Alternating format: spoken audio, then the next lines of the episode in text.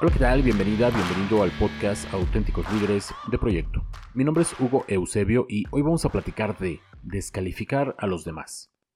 ¿No les ha pasado que cuando hacen alguna sugerencia, afirmación o comunican algún tema, hay personas que descalifican todo? Lo hacen como si fuera parte de su personalidad.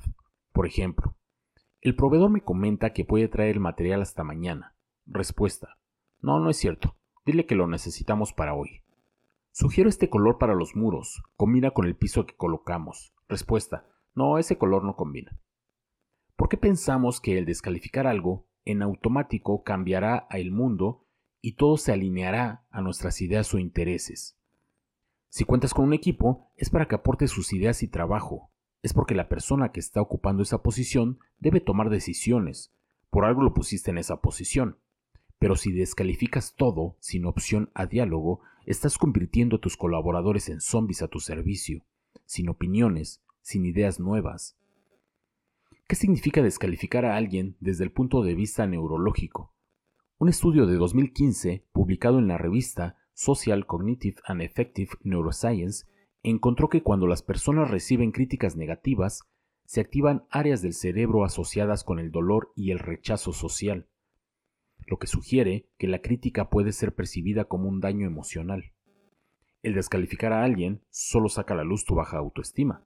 Otro estudio, publicado en el Journal of Personality and Social Psychology en 2013, encontró que las personas que se sienten inseguras o amenazadas tienden a buscar un mayor estatus social al descalificar a otros, lo que sugiere que la descalificación puede ser una estrategia de defensa para una baja autoestima. Todos tenemos la tendencia a ser selectivos y querer escuchar opiniones que coinciden con las nuestras. Descalificamos todo lo que no comulgue con nuestras ideas. Esto también es llamado sesgo de confirmación. Pero este sesgo lo único que provoca es una pobre fuente de datos que nos limita en la toma de decisiones. T.S. Kuhn nos habla de los efectos paradigmáticos. Pensar que existe una sola forma de ver las cosas, tratar de acondicionar los datos a nuestros paradigmas, asumir que lo que ha tenido éxito en el pasado deberá continuar teniendo éxito en el futuro. Como líderes de equipo, cuando escuchamos atentamente y sin descalificar, la otra persona se expresa con mucho mayor profundidad y riqueza de detalles. Esta es una oportunidad de tener más información que nos servirá para tomar decisiones más informadas. Entiende y confía en cada opinión de tus colaboradores. Por ejemplo, el proveedor me comenta que puede traer el material hasta mañana. Respuesta. Ok, ¿En qué afecta el proyecto si el material llega mañana? Sugiero este color para los muros. Combina con el piso que colocamos. Respuesta. Me parece bien. Preparemos tres opciones para mostrarlo al cliente y acordemos la paleta de colores que se integrará al proyecto. No descalifiques.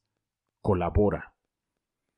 Por hoy es todo, gracias por escucharme, cuídate mucho y recuerda que este podcast es para toda persona que no se dedica a liderar proyectos como actividad primaria, pero que entiende la importancia de adquirir habilidades de liderazgo y gestión de proyectos independientemente del negocio, profesión u oficio en el que se encuentre. Si eres estudiante, aprender habilidades de liderazgo y gestión de proyectos te ayudará a tener un mejor perfil profesional independientemente de tu especialidad. Visita formatalento.com donde encontrarás cursos grabados, capacitación presencial y colaboración freelance de cada uno de sus especialistas.